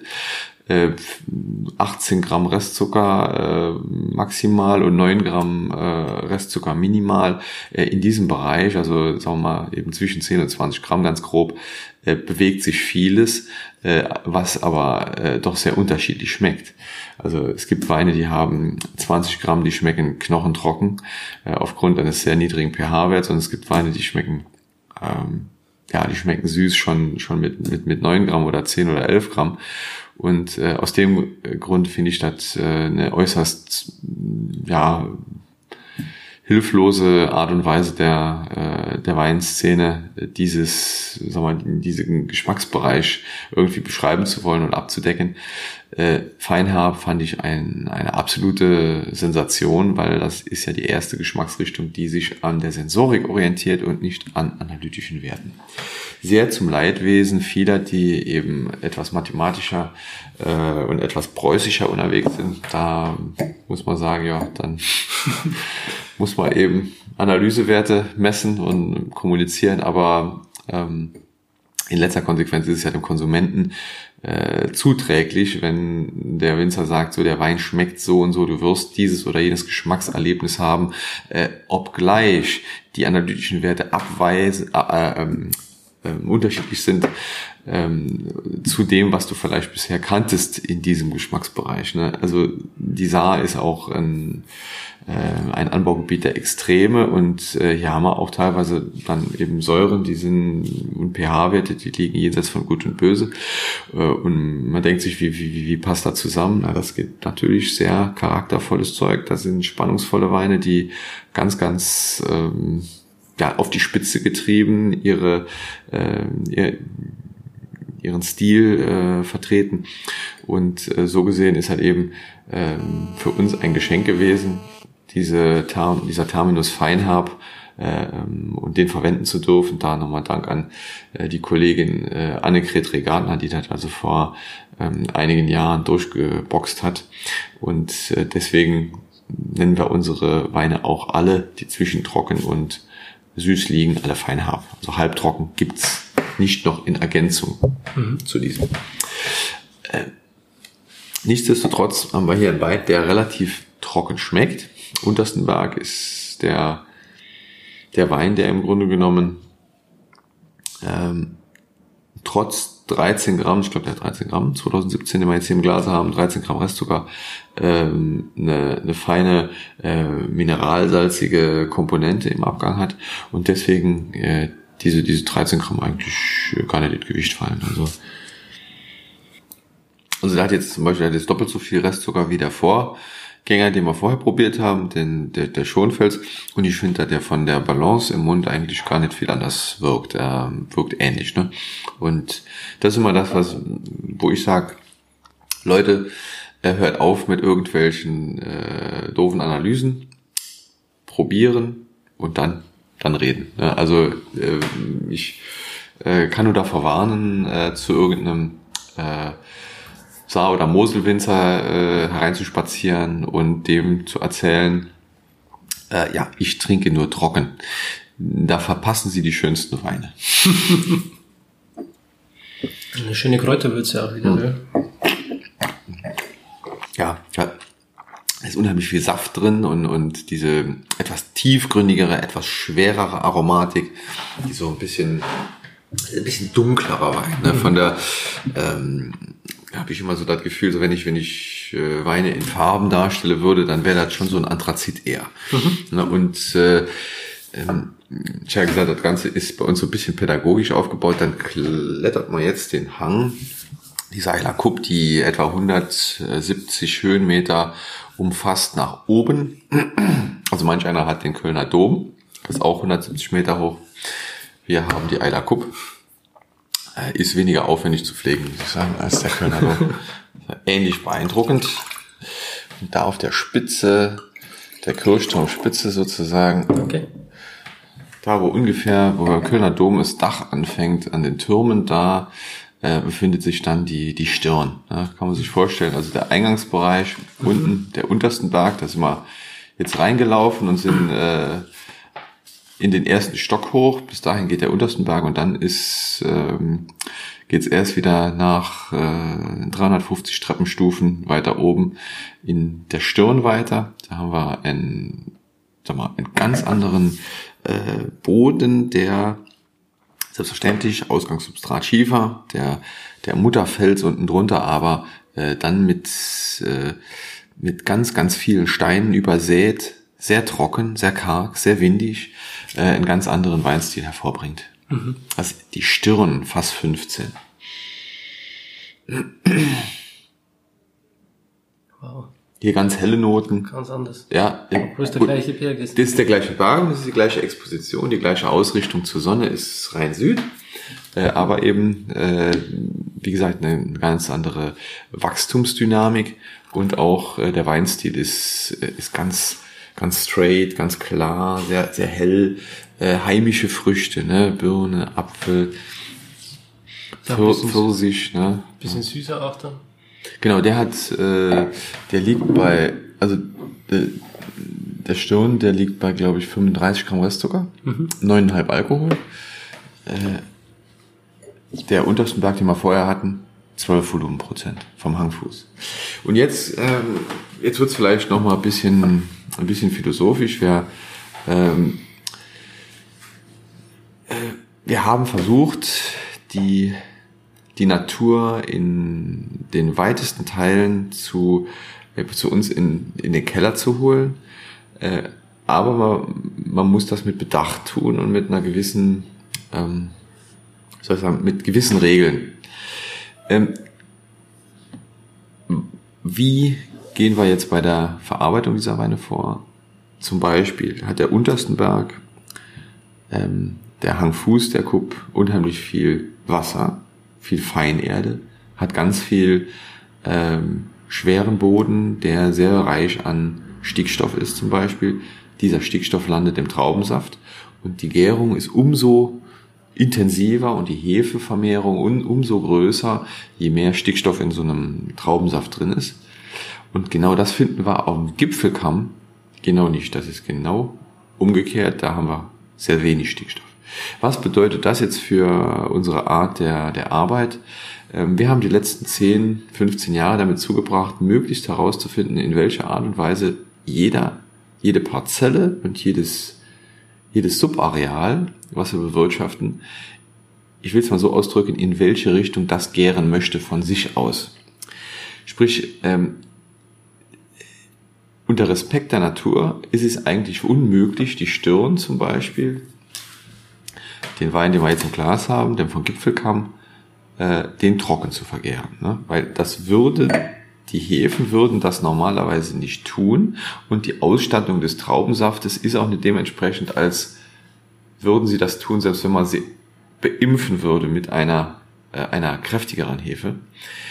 Dann fehlt im Grunde genommen immer noch der Nährstoff, damit äh, die, die Hefe diesen Wein besonders intensiv durchgärt bis zum Ende, bis zu den letzten Gramm Restzucker. Wir tun also Folgendes. Wir haben ähm, eine Herkunft, die in gewisse, gewissen Ausgangs, ähm, Ausgangssubstrat liefert, plus eine Hefekultur, die in einem bestimmten Fass schlummert. Deswegen ist das so, so wichtig mit dieser Fassnummer. Mhm. Sprich, der untersten Berg kommt immer ins Fass Nummer 12, die Stirn kommt immer ins Fass Nummer 15. Diese beiden Fässer sind unterschiedlich. Die Stirn kennt nur, oder das Stirnfass, Fass 15, kennt nur Hefen, die, sagen wir mal, relativ schwach bis vielleicht 19 Volumenprozent Alkohol gegoren haben in der Vergangenheit. Das sind alles Naturhefen, die etablieren sich über Jahrzehnte in Kellern und auch in Weinbergen und äh, die Kombination aus den weinbergsbötigen Hefen und den Kellerhefen das ist hinterher das Geheimnis eines gewissen Weinstils oder eines gewissen ähm, Gärverlaufes. Beziehungsweise eben auch einer aromatischen Ausprägung, die sich daraus ergibt. Und äh, diese Familie, diese Kommune an Hefen, die jetzt zum Beispiel in dem in der Stirn, ne, in dem Fass 15 ähm, äh, sich sich äh, etablieren konnte, die wurde noch nie gezwungen, 11, 12 oder 13 Volumenprozent Alkohol überhaupt nur zu ertragen. Man muss sich dazu vorstellen, das ist so ein Mikrodarwinismus im Keller. Äh, eine natürliche Selektion von, von Hefen aufgrund eben der, der Anforderungen, die an sie gestellt wurden. Und da muss man sich vorstellen, daneben ist das Fass war äh, 12, der untersten Berg, dessen Ausstattung an Stickstoff und Nährstoffen sehr reich ist. Dieser Weinberg vergärt in diesem Fass relativ weit, relativ trocken. Die Hefen wandeln viel Zucker in Alkohol um, weil sie natürlich auch gelernt haben, über die Jahre mit diesem höheren Alkohol klarzukommen. Das heißt, äh, was haben wir gemacht? Wir haben äh, die Herkunft zweigeteilt. Wir haben einmal die geografische Herkunft, zum Beispiel die Stirn, der Gipfelkamm der Kupp. Und dann haben wir aber auch eine Hausnummer im Keller vergeben, der wohnt in der Hausnummer 15. Weil da sind die Häfen zu Hause, die äh, trainiert wurden, um diesen Stirn sozusagen herzustellen. Das ist also, sagen wir mal, äh, eine, eine ganz natürliche äh, Herangehensweise ohne, äh, ohne Interaktion der, des Winzers aber mit Bedacht. Also so funktioniert äh, die Geschichte relativ gut und so kann man eben mit, äh, mit natürlichen äh, Hefen äh, ganz bestimmte Weinstile äh, gezielt Jahr für Jahr reproduzierbar auch dann erzeugen. Wie lange habt ihr die beiden schon? Die, die, die, die Weinberge oder? Äh, nee, die, die beiden Weine, so wie sie jetzt. Äh, äh, ungefähr seit, seit, würde ich mal sagen, 2001, 2002. Mhm. Ähm, haben wir, haben wir diese, diese Geschichte begonnen und haben das eben perfektioniert bis zum Jahr, ich würde mal sagen, 2007, 2008. Da stand dieses, äh, dieses Lagenportfolio beziehungsweise dieses Parzellenportfolio stand. Und damals haben wir eben äh, unser fünf, sechs, siebenjährige Forschungsarbeit abgeschlossen damit, dass wir gesagt haben, so jetzt wissen wir, dass wir zum Beispiel in der Pfalz keinen Süßwein mehr erzeugen, äh, weil das, äh, weil das eben dem dieser Pfalz nicht zuträglich ist. Die Typizität möchte da in Richtung Feinherb oder trocken. Das ist ein Weinberg, der hat wenig Säure, ist von Natur aus etwas milder, deswegen äh, die trockenen Weine, die Stirn zum Beispiel, von Natur aus kühl, viel Wind, äh, sehr, sehr feine äh, Mineralik, der möchte von Natur aus feinherb fruchtig werden, weil da, äh, wie soll ich sagen, da äh, ist eben dieses Spiel süße Säure besonders schön. Ne? Mhm. Was wir jetzt gerade im Glas haben, diese eben diese, diese reife, fruchtige Geschichte, aber auch mit so ein bisschen, so ein bisschen steinig grün.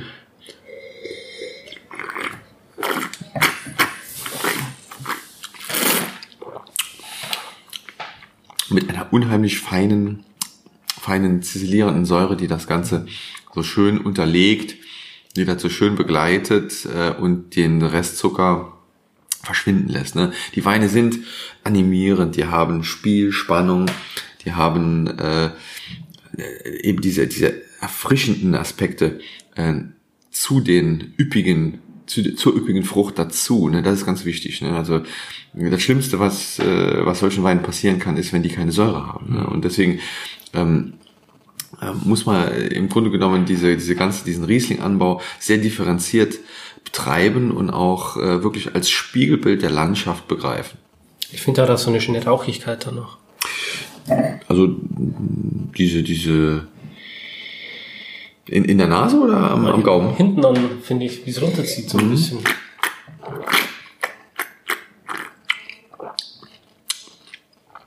Ja, dann würde ich jetzt so, also rauchig, genau, dann würde ich so mit so ein bisschen stahlig, stahlig, steinig würde ich das beschreiben. So, okay. Das, also, ja, aber ich weiß, was, was gemeint ist, genau. Das ist so ein, ein, ein klein wenig Würze, ne, dieses, mhm. dieses, dieses Gewürzige hinten auch.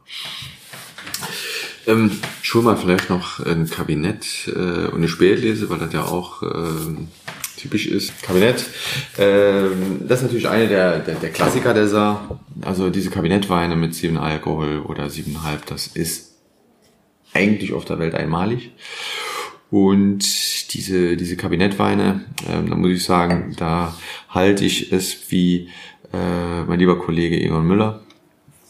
Ähm, mit dem mit der einfachen Regel äh, mich auf Mostgewicht äh, überhaupt gar nicht zu verlassen und äh, unbeachtet der äh, dieser Einteilung des deutschen Weinrechts äh, eigentlich so zu verfahren, wie man früher Kabinett definiert hat, nämlich das sind reife Trauben, äh, die keine Überreife äh, aufweisen, sondern so, auch so ein bisschen was Grünes. Wir haben jetzt im Glas Kabinett fast 8 aus der Ader Cup der hat natürlich diese wunderschönen animierenden, etwas zästig grün, ja, grünreifen Noten, also äh, ist ein, so ein Balance zwischen, zwischen Erfrischung und, äh, und Reife, was der Kabinett also super kann.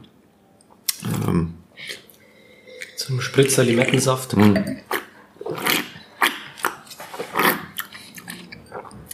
Also hier sind wir jetzt bei ja, über 50 Gramm Restzucker, aber die verschwinden total. Auf der Zunge hat man also nur noch äh, absolute Animation, Spannung. Also eine ein unheimlich feine, feine Art, der ähm, die der Riesling sehr gut kann, vor allen Dingen eben hier an der Saar. Die, die Säure liegt eben äh, in Bereichen, die es erlauben, diesen, äh, diesen Restzucker zu belassen und somit den, den Alkoholgehalt nach unten zu drücken bis auf das absolute Minimum. Äh, das sind Autofahrerweine per Excellence, also im Eigenversuch erprobt. Äh, es, es gibt ja wenig Weine auf der Welt, äh, wo man irgendwo hinfahren kann und dann äh, trinkt man eine Flasche alleine aus, setzt sich ins Auto und fährt heim. Ne? Also äh, das, das können Kabinettweine super und das sind absolut grandiose Alternativen zu zum Beispiel Schaumweinen als, als Aperitif serviert. Ähm, absolut unschlagbar, weil, ähm, wie gesagt, aufgrund des geringen Alkoholgehalts sind sie sogar noch, noch feiner als irgendwelche, äh, irgendwelche Champagner oder Cremants. Und, äh, und hier würde ich sagen, an der Saar haben die eine besondere Heimat, denn die äh, die Feinheit der, der Kabinette äh, liegt eben darin begründet, dass der pH-Wert relativ niedrig ist. Und das ist er hier äh, an der Seite insbesondere. Mhm. Wir machen äh, diese, diese Kabinettweine, diese Prädikatsweine alle im restlichen Bereich. Das ist das, das ist die Idee im Grunde genommen, die es dem Konsumenten heute einfacher machen soll, ähm, sagen wir mal, zu erkennen, welche Geschmacksprofile ihn äh, hinterher erwarten, wenn er den Korken aus der Flasche zieht. Äh, das ist eines der, der Hauptfehler äh, und, und der Hauptkritikpunkte, die, ähm, die man wirklich anführen muss, wenn man heute den deutschen Wein betrachtet. International haben wir da ein Riesenproblem, dass der Hongkong-Chinese einfach nicht weiß, was ihn in der Flasche erwartet, wenn er ein Etikett liest. Ne, wenn er also ein ich weiß nicht, Chardonnay, Barrique, Spätlese aus der Pfalz äh, irgendwie äh, liest, dann dann ist das äh, zwar für jemanden in, äh, in Deutschland äh, mit einigermaßen Weinerfahrung äh, aufzuschlüsseln, aber diesen Code versteht kein Mensch auf der Welt, außer die, die Deutschen, die das jetzt über 40, 45 Jahre lernen konnten. Ähm, es, es, äh, es zeigt sich eben, dass die Weine Erfolg haben, international auch, die einfach und klar kommunizieren, wie sie hinterher schmecken. Das ist ja natürlich bei einem Produkt, bei dem man die Qualität a priori äh, nicht beurteilen kann, weil der Korken eben drauf ist, äh, sehr wichtig. Und äh, also das ist einer der Geburtsfehler des, des 71er Weinrechts gewesen. Äh, heute versuchen wir ja durch äh, gewisse Terminologie, wie zum Beispiel großes Gewächs, gleich, immer trocken, ähm, beziehungsweise eben auf der anderen Seite Prädikate, Kabinett, Spätlese, Auslese, Bärenauslese etc. immer süß, diese, äh, dieses Problem aufzulösen. Und äh, so halten wir uns natürlich auch daran, überall da, wo bei Lauer Kabinett oder Spätlese draufsteht, da ist natürlich ein süßer Wein drin. Ähm, diese, ähm, ja, diese Geschichte ist relativ interessant, weil das bricht jetzt nun mal zu all dem, was wir vorher äh, sehr gern gemacht haben, nämlich dieser Terroir-Gedanke. Ich habe einen Weinberg, der durch eine gewisse Stilistik gekennzeichnet ist. Äh, das gilt für die Prädikate nicht mehr. Die Prädikate sind Selektionen. Das heißt, die Prädikate ähm, stellen reife Zustände des Rieslings dar. Über viele Parzellen selektieren wir für den Kabinett die reifen Trauben, für die Spätlese überreife Trauben ohne Botrytis, für Auslesen ähm, äh, sagen wir mal, überreife mit anfangender Botrytis, wo schon, sagen wir mal, Konzentrationseffekte äh, zu sehen sind durch das Einschrumpeln der, der Trauben. Und äh, für, für Bärenauslesen, Trockenbeerenauslesen dann eben die eingetrockneten Rosinen und ähm, und diese, diese Einteilung ist eine relativ einfache Einteilung, die ich äh, äh, eigentlich als Schlüssel zum Erfolg sehen würde, wenn sie denn umgesetzt würde. Also, äh, weil, äh, aus welchem Grund? Weil nehm, nämlich Öxle gerade und diese Reife im, äh, oder dieser, dieser Zuckergehalt im Traubenmost gar nicht aussagekräftig genug ist, um einen Weinstil zu beschreiben.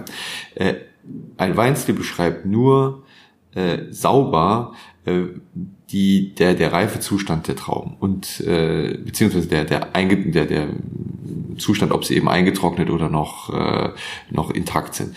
Und äh, darauf basierend äh, haben wir das so definiert, dass wir eben genau gesagt haben, äh, wir gehen zu einem bestimmten Zeitpunkt in äh, alle Weinberge, die sich dafür eignen und selektieren dann eben ähm, Trauben, die überreif sind, mit ein bisschen eingetrockneter Botrytis drin. Die findet man. Da schneidet man dann den Teil weg, der im Grunde genommen noch grün ist. Und dann hat man äh, ein Auslese, eine Auslesetraube. Und so äh, kommen dann im Grunde genommen diese verschiedenen äh, Prädikate zustande. Mhm. Probieren wir mal so eine Auslese. Das ist jetzt das ist jetzt Auslese fast 10, das ist unsere Standardauslese aus der Eiler Cup, mhm. die regulär verkauft wird. Die anderen werden versteigert. Das ist also eine feine, feine Geschichte mit der Versteigerung. Da kommen aber nur die Weine hin, äh, die also absolut äh, die Spitze ihrer jeweiligen Kategorie darstellen. Und die sind meistens in sehr, sehr geringen Mengen verfügbar. Hier von der Auslese fast 10 konnten wir ein bisschen mehr ernten. Die ist auch sehr, sehr fein ähm, können wir mal reinriechen. Das ist jetzt im Gegensatz zum Kabinett, den wir vorher hatten, der mit seiner frischen, äh, etwas grün animierenden äh, Note natürlich eine unheimlich äh, ja, äh, ja, animierende Geschichte darstellt, haben wir jetzt hier eine Auslese passend zu gereiftem Edelschimmel, Käse oder ähm, gereift natürlich dann auch zu, zu einem feinen Fleischgericht. Äh, ganz andere, ähm, einen ganz anderen Sinn und einen ganz anderen Zweck erfüllt. Das finde ich das Wichtige, dass man eben äh, dem, dem Konsumenten sagen kann, so wenn du einen Abend hast und zu dir kommen Freunde zu besuchen, du möchtest gerne ein Sorbet servieren, dann nimmst du dazu eine Spätlese. Ganz klar, kannst du eine Spätlese holen. Und wenn du einen ähm, eine Mousse Schokolade hast, dann musst du eine Bärenauslese servieren äh, und so weiter. Ne? Und diese ganzen Geschichten, diese Empfehlungen kannst du gar nicht aussprechen, wenn du das nicht äh, entsprechend der des, des Typs äh, stilsicher äh, erzeugst. Und da sind wir in Deutschland noch weit von entfernt. Also gibt's äh, und unter dem Begriff Spätlese kriegt man äh, von bis, also ist eine Bandbreite, die, äh, die geht ja dreimal um die Erde. Und das ist natürlich eine ein ganz, ganz schlechte Voraussetzung, um sowas vernünftig zu vermarkten. Deswegen haben diese Prädikate auch, äh, sagen wir mal, auch an Bedeutung äh, verloren, weil sie nicht vernünftig definiert wurden. Vielleicht äh, erwartet uns in naher Zukunft, wenn die neuen Schutzgemeinschaften jetzt in, äh, in diesem Jahr gegründet werden in Deutschland, ein, äh, ein verbessertes Weinrecht äh, oder eine verbesserte Legislation, die das dann ermöglicht. Ja, wenn man äh, jetzt, jetzt hier äh, natürlich reinriecht, da springt einem die Mango fast ins Gesicht. Ich habe auch so Grapefruit. Wahnsinns-Exotik auf jeden mhm. Fall. Ne? Das ist jetzt ähm, der, wow. ein, ein Früchtekorb an, an Exotik. Ne? Und das bekommt man auch nur, wenn man das genau so stringent und, ähm, und sauber selektiert. Also äh, es gibt nichts Schlimmeres als die Art und Weise äh, des Winzers, irgendwelche Trauben zu ernten und dann hinterher unter der Presse festzustellen, ah, das machen wir jetzt zu einer Spätlese. Oder, naja, jetzt sind die Öchsle gerade sind hoch genug, das wird jetzt die Auslese. Das werden keine schönen und keine besonderen Auslesen. Das wird, ähm, das werden auch keine guten Spätlesen. Die sind zu schwammig, äh, zu zu ähm, zu unscharf. Ne? Und diese diese Präzision in den in den Stilen äh, ist für meine Begriffe der Schlüssel zu mehr Klarheit und zu mehr Wein, Weinspaß auch in diesem Bereich. Äh, das ist auch, äh, man muss dazu sagen, diese, äh, diese Spätlesen und Auslesen, also Kabinette nicht. Kabinette werden äh, gepresst, also normal äh, kommen Champagnerpressung. Also bei uns passiert alles. Äh, sag mal, nach dem, nach dem Ganztraubenpressverfahren werden die Weine, also die Trauben werden nicht gemahlen, werden nicht entrappt. Ähm, äh, sondern werden im Grunde genommen ganz gepresst. Und äh, der große Vorteil besteht eben darin, dass ich dann äh, doch äh, bei, bei Spätlesen und Auslesen, die extra so selektiert waren, dass sie, sagen wir mal, schon eine Überreife aufwiesen, ähm, dass ich da überhaupt gar nichts mehr presse, sondern diese die, die Trauben kommen komplett in die äh, in die Presse rein. Die werden also in Boxen angeliefert, äh, in der also als Handlese natürlich äh, werden alles angeliefert und dann äh, beim Hereinfallen in die Kälte äh, muss man sich vorstellen, ist der, der, der Aufprall der Beere äh, auf die darunterliegende Beere schon genug äh, Impact, um den Saft ähm, zu, zu extrahieren. Und da läuft also einfach nur der Saft unten raus. Man schmeißt die Beeren oben rein und der Saft läuft unten raus. Etwa 60 Prozent des gesamten Volumens. Ähm, der Rest wird gepresst, das ist dann aber für die trockenen Weine äh, Spätlesen und Auslesen, das ist rein reiner frei ablaufender Most. Also ohne jegliche, ohne jeglichen Druck. Und das gibt die, die schönsten äh, äh, Süßweine, weil die eben, ähm, wie soll man das sagen, äh, wissenschaftlich ausgedrückt ist es ja so, dass äh, ein Lesegut irgendwie einer Gauss-Verteilung folgt. Also es gibt ein bisschen was, was äh, unreif ist, es gibt viel äh, mittelreif und es gibt ein bisschen was, was überreif ist. Und äh, Glocke, ja. genau, wenn Sie sich so eine Glockenkurve vorstellen, äh, dann, dann nehmen wir jetzt hier bei diesem Verfahren äh, da machen wir irgendwo in, der, in dieser Glocke machen wir einen Strich und wir nehmen nur das oberste, beste Drittel oder die oberste Hälfte, ne, die bessere Hälfte und äh, das andere kommt woanders rein. Ne? Und diese Selektion, äh, die kann man mit einem menschlichen Auge beziehungsweise irgendwelche Maschinen können die auch gar nicht so äh, so hinbekommen. Also das ist eine eine Selektion, ja, die aufgrund von von ja von, von Druckverhältnissen in, in einer einzelnen Beere äh, entstehen und, äh, und und das ist halt nach unserer Erfahrung, nach jetzt einigen Jahren des Experimentierens, ist das also die, die sicherste und auch die, ähm, die, die einfachste Art und Weise äh, zu sag mal, Ernte oder Reifezustände von Beeren voneinander zu trennen. Ne?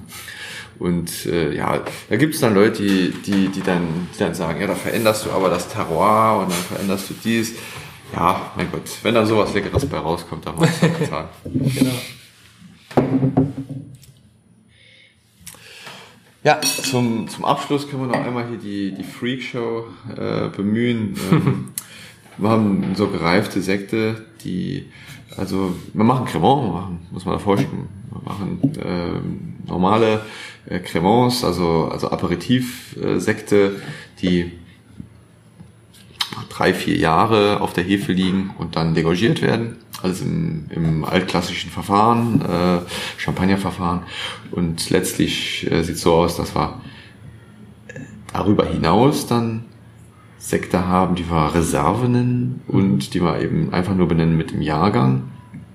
Da haben wir jetzt zum Beispiel, Flug macht's, eine Reserve aus dem Jahr 1991, äh, die im April diesen Jahres 2018 degorgiert wurde. Das heißt, er hat jetzt, äh, nachdem er 91 geerntet, 92 vergoren, 93, also gefüllt, 92, 3, ja, sagen wir mal etwa etwa 26 Jahre und äh, hat jetzt dieser äh, dieser Schaumwein ähm, in Kontakt mit der Hefe im Keller gelegen, in der Flasche eingesperrt, verschlossen mit dem Kronkorken.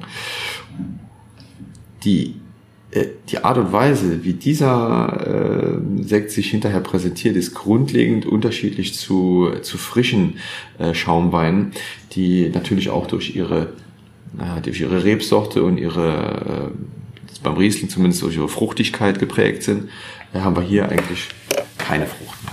Ist das die Geschichte mit dem vergessenen Sekt? Ja, das ist der vergessene Sekt, ja. Also, Vielleicht kannst du das nochmal kurz. Die, auch wir haben, äh, sagen wir, jedes Jahr natürlich Sekte gehabt, die.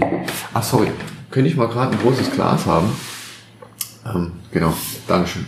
Weil eigentlich, eigentlich müsste man es ein großes Glas machen, empfehlen die also in großen äh, Bewundergläsern oder so, äh, weil die, ja, man könnte auch mal eins holen, ja. Äh, aber hinten 92 Jahre machen.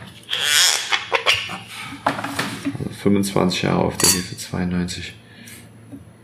Da muss man in großen Gläsern servieren, damit die viel Luft bekommen. Mhm. Äh, das ist ganz ganz interessant. Äh, die haben äh, ja über Jahrzehnte Reduktion hinter sich. Die Hefe äh, induziert ein reduktives Potenzial, schnappt allen Sauerstoff weg. Und hier haben wir äh, die ähm, ja sozusagen diese diese Reduktion auf die Spitze getrieben. Die Hefe, ähm, ähm, die über Jahrzehnte sozusagen den Sauerstoff weggeschnappt hat, ist jetzt raus nach dem Degorgieren und jetzt kommt der Sauerstoff, sagen wir mal, nach und nach langsam wieder dazu und das äh, ist in großen Gläsern natürlich besser als in kleinen. Ne? Da ist der Kontakt etwas etwas schöner mhm. und die die Entwicklung, äh, die aromatische Entwicklung läuft dann über eine halbe Stunde äh, im, im Glas ab und der verändert sich alle fünf Minuten. Ne?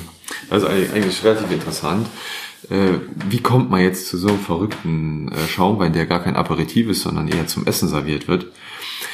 Äh, mein Vater hat seit seit Jahrzehnten Sekt hergestellt und mein Großvater hat bereits angefangen. Sekt hat eine, eine relativ lange Tradition hier an der Saar. Begann damals ähm, mit Pionieren, die in die Champagne ausgewandert sind, ausgewandert sind äh, zur Lehre oder zum, zum Lernen in die Champagne gezogen sind und dann nach, nach Jahren äh, des, des, äh, ja, des Wieder zurückholens alter Weinbau äh, alten Weinbauwissens nach Deutschland äh, hier anfingen in, an der Saar mit dem Riesling äh, sag mal, Schaumwein zu erzeugen, äh, begann vor 100 Jahren diese Geschichte und äh, die haben wir im Grunde genommen hier in diesem Haus seit den 1950er Jahren wieder aufleben lassen. Äh, und seitdem machte mein Großvater äh, Schaumwein und mein Vater später auch. Äh, und der hat viele Jahrgänge so degorgiert, dass er also ähm, ja zwei Boxen, drei Boxen, das sind meistens so 300, 400, 500 Flaschen, äh, einfach im Grunde genommen nicht degorgiert hat, sondern hat sie, die kamen hinten in den Keller, kamen äh, einfach in irgendeine Ecke und der nächste Jahrgang kam davor und davor und davor und davor und äh, irgendwann äh, hieß es dann, Florian, wir müssen den Keller aufräumen. Äh, Platz aus allen Nähten, da müssen wir Platz schaffen. Äh, da hieß dann zunächst die Devise, äh, ach Gott, was machen wir mit dem alten Zeug? Das war im Jahr 2006, ich erinnere mich.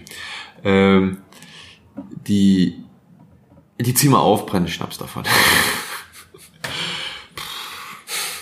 Unbedarft, unwissend äh, bin ich hingegangen und habe dann die ersten Flaschen aufgezogen und habe da in einem äh, solch solchen Aromen, eine Aromenwolke gestanden, dass ich gesagt habe, das, das ist ja nicht wahr, dass wir das hier jetzt wegmachen. Äh, und habe äh, von jedem äh, der, der Boxen, die ich da eben aufziehen sollte, habe ich paar Flaschen mitgenommen, habe sie degagiert und habe sie dann hier zu Hause meinem Vater äh, zu probieren gegeben. Und der war hellauf begeistert und hat gesagt, boah, ist das von uns? haben wir das im Keller liegen? Ja, das ist Original Dauersekt. Und äh, da, von diesem Moment an haben wir gesagt, das ist eine, eine sehr, sehr schöne Tradition, äh, die, ähm, die wir hier fortsetzen können. Das geht nicht in jedem Jahrgang, aber so in jedem zweiten Jahrgang im Schnitt äh, hat man einen, einen passenden, passende Reserve eben im Keller äh, gehabt. Und so degagieren wir eben, wie es passt, äh, immer Jahrgänge, die mindestens 20 Jahre auf der Hefe gelegen haben, aber haben auch zurück bis 1984 äh, ähm, bis zu 30 Jahren, 32 Jahre lange Hefelager, also ähm, schon abgefahrenes Zeug. Mhm. Ja, hier kann man mal reinriechen, wie das, wie das so richtig sind jetzt äh, schon ein bisschen länger offen. Ist auch eigentlich nicht so schlimm, die Palage ist nicht äh, das Entscheidende äh, bei diesen, bei diesen Sachen. Also der 92, der ist jetzt schon, schon gut, sechs Wochen offen. Aber die, ähm, also der 91er ist relativ frisch, den kann man mal, kann man mal probieren. Der hat auch eine, noch eine, ein bisschen Palage. Die, die Palage ist unheimlich fein, äh, ist ja über Jahrzehnte stabilisiert durch die Proteine der, der Hefe. Und da riecht man überhaupt kein Riesling mehr drin. So. Rieslingfrucht ist animalisch ein bisschen. Absolut, oder? absolut. Da hat man, das ist eher ein ein gereifter, ein gereifter Rotwein genau. aus äh, Beaujolais oder sowas. Jetzt ne? hast du mal animalische Noten in der Nase nicht. Das, das hat man bei, bei gereiften Rotweinen hat man manchmal so animalische, bisschen Leder, äh, Tabak. Äh, Pferdesattel. Genau. ist auch geil. Also, beim Weißwein habe ich das noch nie Nee, deswegen, deswegen ist das ja auch was Besonderes und deswegen äh, fand man das auch so, so attraktiv. Ähm,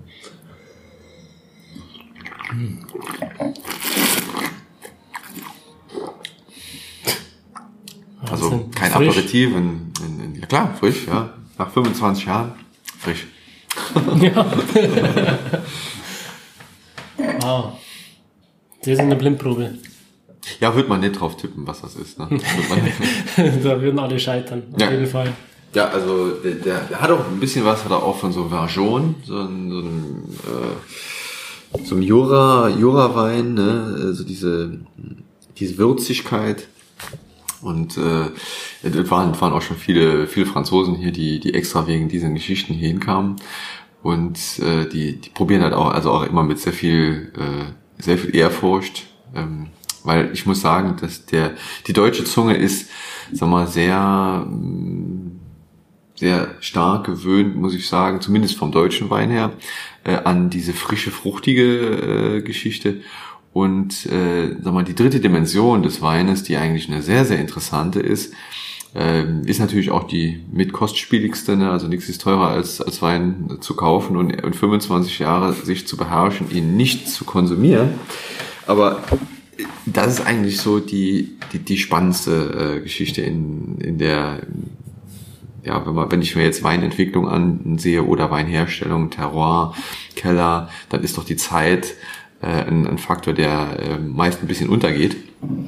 Aber ähm, sag mal, diese, diese Evolutionsnoten, äh, das ist eben eine, äh, eine Geschichte, die ich so niemals äh, imitieren könnte. Ne? Also das, also funktioniert vieles, ne? Die, die, die Kellertechnik hat ja heute tausend Häfen, um alle möglichen Weinstile zu erzeugen und alle möglichen Fruchtgeschmäcker in noch den letzten Wein äh, reinzuzaubern.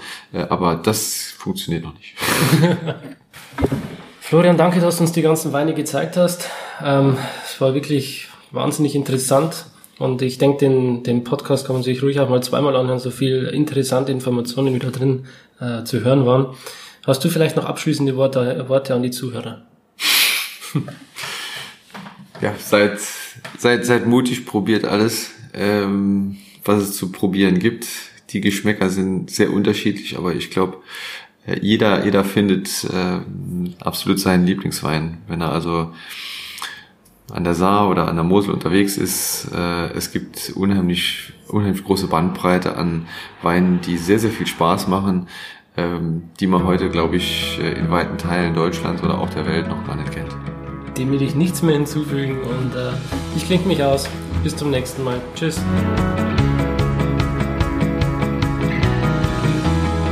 Schön, dass du dabei warst. Wenn dir dieser Podcast gefallen hat, dann bewerte mich auf iTunes. Wenn du Fragen hast oder mehr Informationen zum Thema Wein suchst, dann schau auf meiner Website wein-verstehen.de vorbei. Bis zum nächsten Mal.